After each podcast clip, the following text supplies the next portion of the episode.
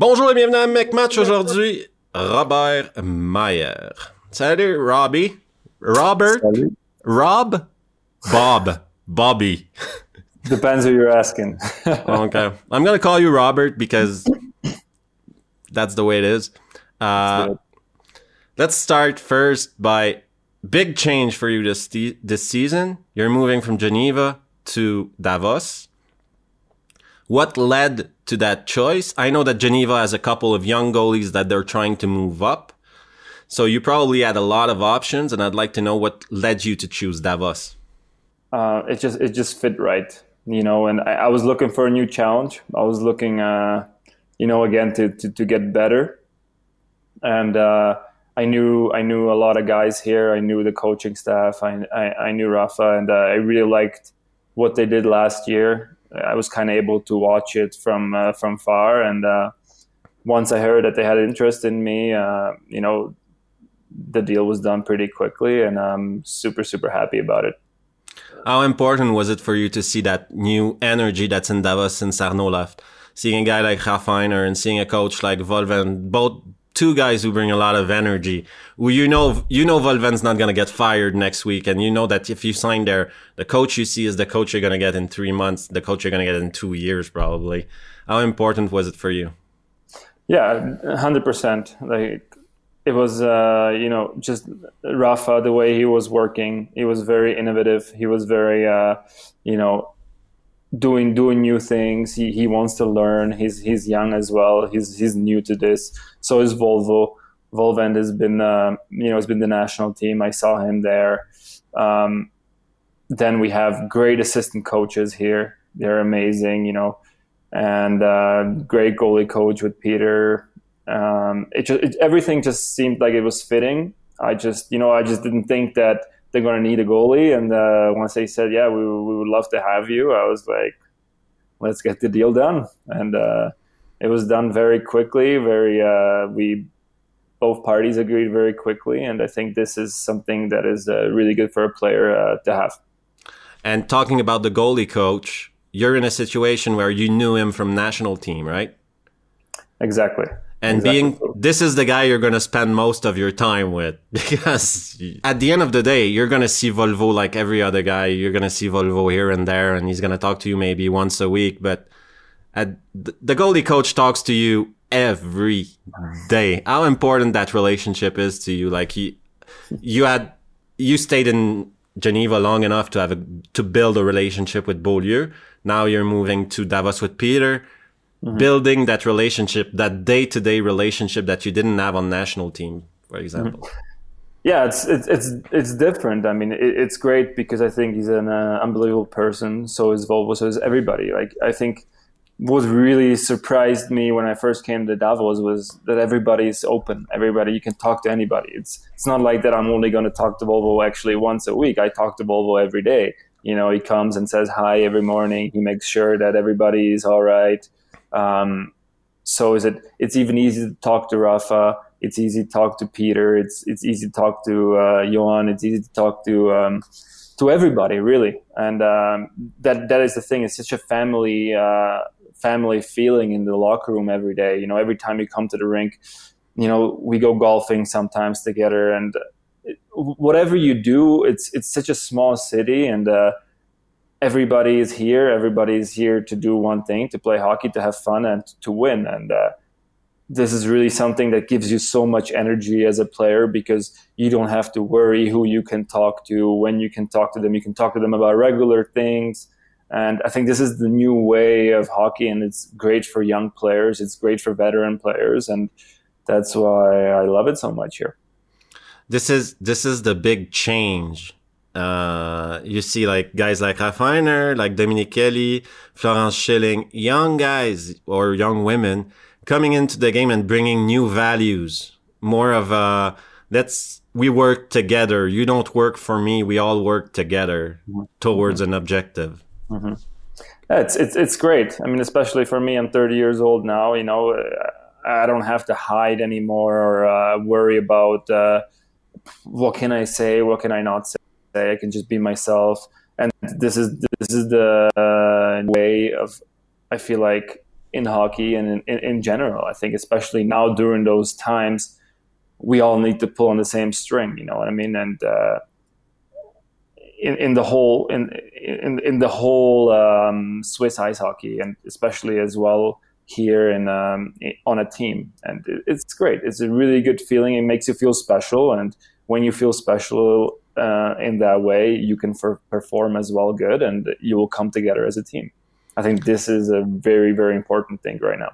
There, there's a lot of leadership, and I know that uh, Wohlwend is big on leadership. On everybody's a leader on the, on his team. Like you all have to to pull your own weight, as they say.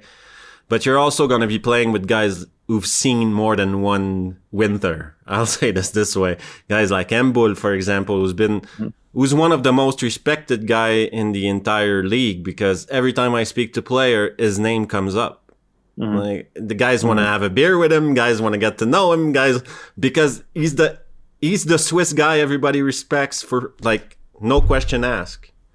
Yeah, I was I was lucky uh, enough. The last World Championships we were roommates in Slovakia, and uh, I you know I got to know him even better in that way. And honestly, it's just just the way uh, is it, it is who is. There's no bullshit behind it. There's nothing else. Even the way he gives interviews, the way he's uh, on TV, this is him, and that's what makes people feel comfortable with him. You know what I mean? And you can talk to him about anything, and and he's not a guy that to be shy to raise his voice. To, to, I mean, not to raise his voice in a in a way where he's going to give somebody shit, but he's somebody that will say what's on his mind. And. Uh, but he, he he's capable to say it in a way where just everybody respects. And uh, i think you could not have a better leader than him on a team.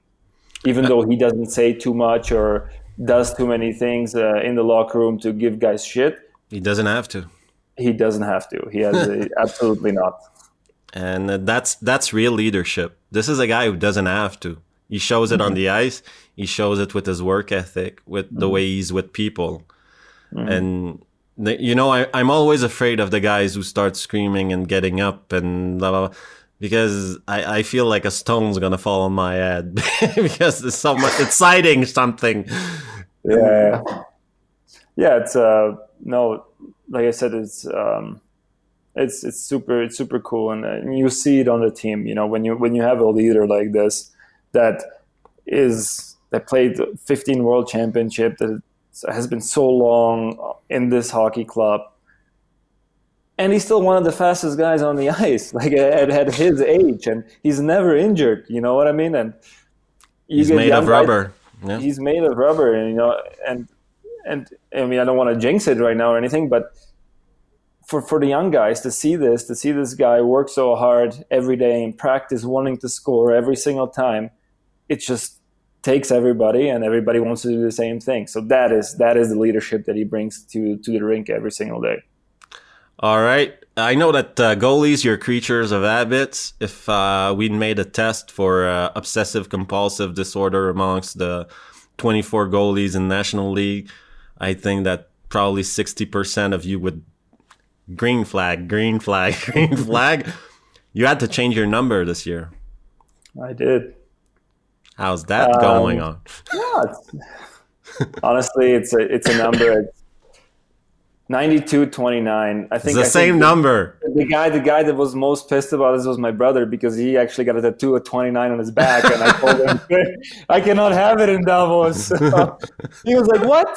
Was, christmas uh, is coming. that was, that was hard for yeah i gotta i gotta get him a new one so but thank God it was a it was a really simple one. No, but uh, my my brother is funny. He's uh, he's very proud. He's a very proud person. He's very proud of me. And uh, but you know, Ash, Aeschlimann had it here. He's, he's been here uh, longer than I have. He's been uh, here last year already, and you know, I respected that. And I'm not gonna comment. Hey, you have my number. no, it's it's a number, and what matters obviously it sounds kind of like a cliche, but what matters is what's in the front. And that is uh, that we all try to uh, to win every game. It doesn't matter what number you have in the end. My name is still the same, so that doesn't matter. You all right now for every Geneva fan listening to the webcast. You've known him since he was probably 20, 18 years old. Is Descloux ready to be number one? Hundred percent. I think uh, you know, just looking at this. I mean, you're a big stats guy. Looking at his stats, I'm not. Uh, but yeah, yeah, I am. Yeah, I, I guess every guy. Okay. but uh, no, I think you know you, you need an opportunity, and uh, he's definitely getting this. He has a great backup to back him up to take away some pressure from him, and uh, it is a young team. It's not just him that is young, and he's not even that young. Like I mean, I remember he's not a kid anymore. Yeah. His, his his first his first game uh, was uh, in the playoffs. My first year, I got a game suspension, and he was about 18, 19 years old, and he jumped in there and he won the game in Geneva.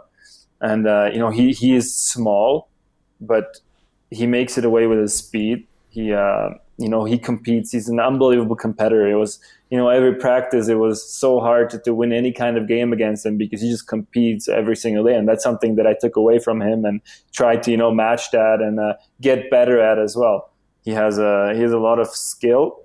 Um, it's going to be new for him to be playing a lot of games to to take on that pressure. Um, and then yeah, it's it's going to be how he's going to take it. How is he going to take it mentally? And uh, he's he's a smart kid, and I'm sure that uh, you know he can.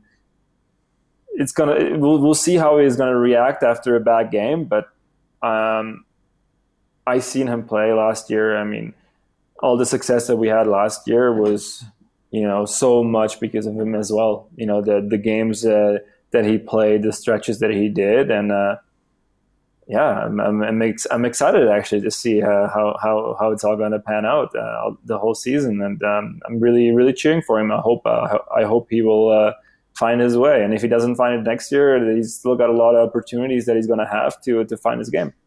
Vous écoutez McMatch et si vous aimez le contenu, n'oubliez pas de vous abonner juste ici et de nous mettre un thumbs up, ça aide la chaîne. Robert et moi là, on va aller euh, parler de Carey Price et des défis qui l'attendent. Shit hit the fan in Boston. Tuukka has decided to, to leave the bubble. You're a goalie. How would you feel if a player on your team decided to go home based on family issues, probably? Because we have one version of what it is. The version we have mm-hmm. is he just had a kid with his with his wife. He needs to go back to Finland. That's the version the Bruins gave to people. Mm-hmm. That's not. It's probably not the truth, but this is what we got to base our our opinions on. I think we can always speculate. Uh, it, it doesn't matter. Whatever I think, whatever the team puts out as a as a um, how do you reason, say that? as a reason or whatever. Yeah. I think family always comes first. I mean, with me as well. If uh, I mean, I, am we're supposed to give birth uh, the second of October, and the first of October we have our first game. So I should have uh, I should have a son the second of October so who knows? May, uh, maybe I won't even be at that game, you know, because I have I have something bigger coming up, and uh, I I cannot imagine being away from my family for so long at that time as well. So I'm sure I'm sure a lot of other guys thought about it as well. They're maybe more political about it. I don't know. We don't know what the reason is. I think we have to respect what um, what the official release of the Boston Bruins is, and I'm sure this is, you know, and if it's if it's a family reason, I think who cares what other people think? Uh, he should do whatever he thinks is best for him and his family. It's it's a lose lose. You can't win.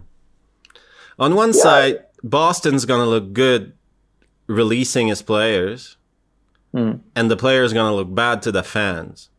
Oh, I, don't think Boston's releasing. I think that's that's the rule of the NHL in the bubble. You can leave. Yeah, you, you can want. leave whenever you want, I guess. But you, you, can you can leave whenever you want, and uh, you know he, he's a great goalie, and it's not going to take away anything from his skill or from the way he plays.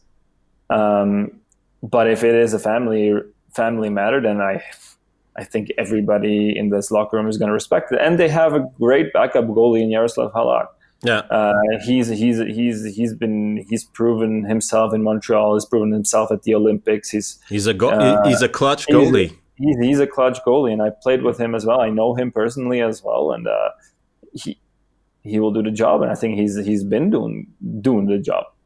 If you're a goalie, it's ninety percent mental. Yeah, you know you we have a lot of physical things as well. That you know but it's 90% it's, it's mental. It's, it's it's a mental part. And if you're not easy in the head or if if you have family issues at home you better go and take care of them. Now they're in the bubble and he cannot come back anymore after that which is already a tough situation. And you know he probably wasn't the one who decided we should play the playoff hockey. That was decided by the nhl obviously the players association as well. Um, so you're being put in a tough spot. And if you have uh, if I would have a sick baby at home or whatever it is, honestly, hockey is secondary, hundred percent. It's just a job. It's just uh, and obviously it's a passion and of yours or anything or something, but in the end, what matters is family, and family is going to be there your whole life. Hockey is going to be there maybe until you're 35, if you're lucky, 40. So you signed as a free agent in the toughest market in the world for goalies.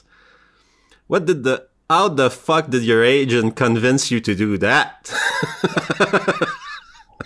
um, no, I mean Montreal was the team that you know I was I was actually lucky I didn't get drafted because I didn't get drafted late and uh, I was able to uh, kind of choose my team by that time and Montreal gave me a, yeah. gave gave gave me a chance. Uh, and I knew I had, a, I had a good chance there to to be signed. And I, I went to training camp and I signed right out of training camp. I think I was one of the first guys who signed even quicker than second round, third round, fourth round picks. So, and I and I was able to choose my team, and I was able to go Montreal, where uh, you know they gave me opportunity to play, and um, it was uh, I think five amazing years in the organization, and I would yeah. never, I would never, I don't think I would have done it any other way. You signed in 2009, if my memory is all right. I think so. Uh, yeah, 11 years ago, you were 19 after your junior years. Mm-hmm. You played in St. John on a not so good team, so it's hard for a goalie to to look good when you're not playing on a great team. Uh, you go to first camp in Montreal. You see a guy who's been drafted fifth overall, probably the best technique in the world, mm-hmm. and you say, "I have to compete with this fucking guy." yeah, I mean, it's you know, I didn't see it that way. I just actually was I was watching and I was learning a lot from him because for me he was like the best goalie for sure, uh, technically and stuff, and I could learn a lot. I, I got to see his mentality. I got to see how relaxed, how calm he is, and I've worked with the same goalie coach as him, so I've learned so much during those years. And um, you know, we're, we're, we're talking about Carey Price for people. Yeah, yeah, yeah. exactly. So he was honestly a great human being, a great a great goaltender, just just an all around package and super talented. Uh, I think he started work. He, he wasn't the hardest worker at all, actually, when I first met him. But I think he completely changed that around by the time I was, uh, you know, after like three four years I was there. He started really working hard on himself. He, uh, you know, I think he came down a little bit. He was young as well, and uh, you need to be a yeah. You you if you're a number one goal in Montreal you need to have some special mental traits, that's for sure. And it's extremely difficult for players of your generation, especially like you didn't grow up in Quebec. You don't mm-hmm. you don't know the entire history of the Montreal Canadian when you get to the camp and stuff like that and you're like, why is there 25 journalists in the locker room, guys? yeah, that was definitely special and uh you know you, get to learn it with time i mean you I mean, you just have to look up in the rafters and you will see the whole history up there of the of the players. And I think they have every year two to three, uh, you know, legends come on the ice and do the puck drop and everything. And uh, uh, but but the the market is super special there, and it's uh, you know it was for me. I'm, I'm again super grateful for, for for the chance to have to have had even to play at the Bell Center, uh, even though it was an exhibition game, but I was able to be uh, on the bench a couple of games, uh, even during playoffs, and uh, it was super amazing and everything around. Um, yeah, you know, I, I, can say when I when I retire hockey, I can say, and that's actually the only thing that I kept, and uh, is my Montreal jersey that I actually put in a frame, and that's the only thing that I keep from my hockey career. Everything else I give away. So that's like my proudest moment, uh, even though it didn't completely work out. But you know, just just being able to say that I was somewhat of a Montreal Canadian uh, player, so that's I, that, that, is, that is great. What number did you have? Because 29 not available in Montreal. 65. Jesus Christ. yeah, that's a tough number. You know you're gonna have a tough time making the team if you get a number like this. If they give you 65, you better not get an apartment in Montreal. no, no, definitely not. But I was talking to a few goalies who went both ways. We went to the AHL, we played a few games in the NHL and all that stuff. And what comes back is luck. At some point or another, you need to be lucky. You need to be at the right place at the right talent. Like there's mm-hmm. 60 spots for goalies in the NHL. Mm-hmm. Talent is one thing. Luck. Everybody's talented to get to a certain level. Like you take the 60 goalies in the AHL there's a lot of talent there, but sometimes mm-hmm. luck just doesn't happen. Oh, 100%. And you, you have to wait for injuries. Yeah. You, if you could have a voodoo doll at home or something, I don't know what it is, but uh, no, it's um, yeah, definitely. I wasn't that. I mean, the year that I left in Geneva, all of a sudden, all the goalies got injured in Montreal, and like, oh, you know, and it was like, okay, like I was so close, and uh, obviously, obviously, like uh, it's it's it's it's tough to see, but as well, like you you you're happy for the other guys that that, that um, they're getting an opportunity, and uh, you know, it's it's it's uh, you know, in a, in a selfish kind of way, you're like, ah, oh, I wish it would have been me, and uh, but um, you know what, I'm I'm super happy. I'm super uh, I'm super happy of the of what I've achieved uh, over there even though it wasn't what I wanted. But hey, I'm, I'm still playing hockey. Who knows? well, it's a like I tell a lot of guys, it's it's not about having a dream. Sometimes it's about having the right dream. It's a great dream to dream of playing in the NHL, but mm-hmm. playing in the Swiss league is a pretty sweet dream too. It's uh, yeah, actually, I mean, life is good life is good, but I mean, you know, for me, I'm an athlete. I always want to do the best. I always want to be the best I can be. Um, sure, playing in the playing here in the National League, it's it's unbelievable, and it's a you know, it's a especially playing for Davos now, it is a dream come true. But I, you know, I, I still, as long as I play, I always want to be the best I can be, and. Uh, you know, there, there's other opportunities. There's the Olympics. There's the World Championships. There's uh, and who knows, you know, if I keep my body healthy, uh, maybe when I'm 34 and uh, my body still feels like I'm 25 and I have all that experience that I've been able to gain. Hey, who knows? Uh, who knows? Who knows? But uh, it's not something. It's not something that is in my in, in my goal list now. Uh, Look behind but, you. It's a pretty nice. It's a pretty nice place to be right now. Yeah, for sure. But uh, I can enjoy this when I retire. I can I can enjoy the, the, the living and everything. Um, right now, it's uh, four years of hard hard work, trying to win, win everything I can. Uh, right now, four years in Davos, and uh, we're gonna try to win four championship, four Spengler Cups, and uh, everything. So that's that that's the objective. Nothing else.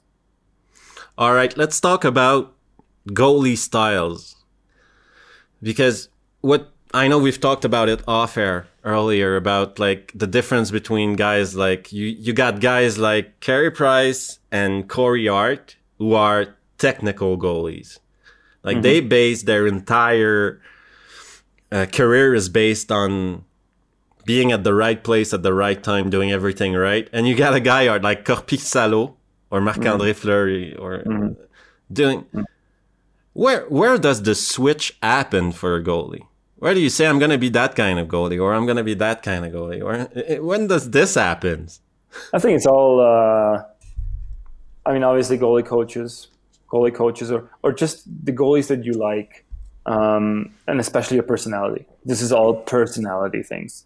I think when you look at Price, he he seems calm in net. He's relaxed. That's his personality. Six then four. Yeah. He's six tall. Four, he's a big he's a big goalie and, and just playing to your strengths, you know. And then you have I know Marc-André Fleury is a super funny guy. He's always, you know, he's always full of energy. So those guys are uh, it's uh, completely all over the place, but their battle, their battle level is so high, and uh, you know, there, there's. I think you can learn everything, and uh, but definitely you can tell a goalie's personality by the way if you really understand goaltending when you see how they play you can see what kind of personality they have and uh, if I watch Korpisalo, I love watching those goalies. I'm, I'm He's so like entertaining. Korpisalo yeah. is entertaining. He's giving you a show. Yeah, and that's and that's what that's the business we're in. No? We're, we're we're entertainers, and uh, we need to uh, give the fans a show, but as well being a team where it's not just all about goalies. It's about it's about the team and it's about winning.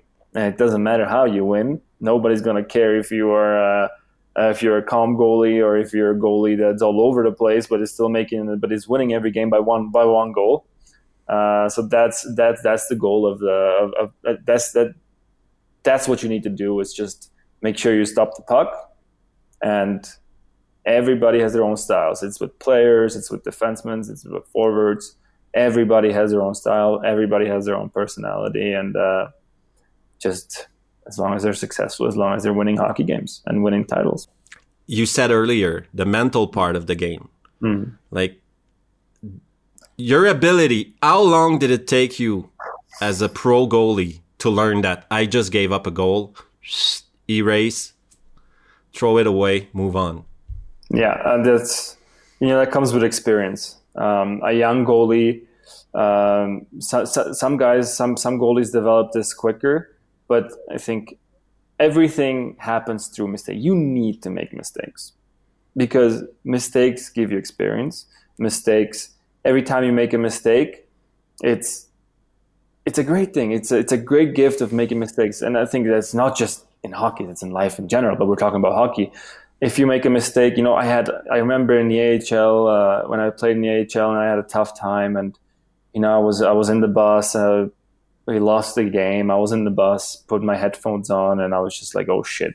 It was this my last chance of playing. Like you get worried, you get you know you you mentally, but then it's it's just that inner voice where you just have to tell yourself, "Hey, no matter what happens, you you have to move on. You have to learn from it.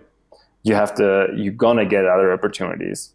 Um, and but making those mistakes, it's once you start understanding that making a mistake is actually a good thing, it's not a bad thing. Just make sure you don't make it twice in uh, two nights or something. But you know what I mean. Especially not in Montreal, yeah. Yeah, yeah. But but look how long it takes Price. Like Price still hasn't won anything, or he he had times where they were booing him. He had times where there was like, ah, "Get out of the town, we don't want you anymore." And now they're like, you know, it's it's it's a fine line between being the hero and being zero. But you need to stay level. I mean, uh, and and and, and uh, there, there's a lot of things. Like if for young for young kids, you can have mental coaches that they will tell you it's not just you that you're going through this. Everybody goes through this. Yeah. Everybody's going through those mental challenges. And like I said, like I wish I would have known what I know today when I was 20 years old you know, I, my career would have been different. But it's so hard to look back and say, hey, uh, you know, like some some goalies have it early, some goalies have it later. Um, it's yeah, it's it's it's a process, and you just believe in the process, believe in yourself, believe in the process, believe in yourself. That's it, and. Uh, Whatever, focus, focus whatever, on the next shot. Yeah. Yeah. Focus on the next shot. Fo- focus on the next day. Focus on uh, what you can control and whatever happened happened. Look at it. Don't throw it away. Look at it. Learn from it and move on. That's it. Robert i always give uh, my uh, interviewees which it's a very big argument to make that this was an interview but i always talk to the i give them always a, a little 15 30 seconds to talk to the fans of their team. And i know that there's a lot of fans of davos all over Switzerland. This is a team who's been around for a long time, and they built mm. a, a, nationwide fan base. So tell the tell the fans in the Welsh parts of Switzerland what's your objective this year.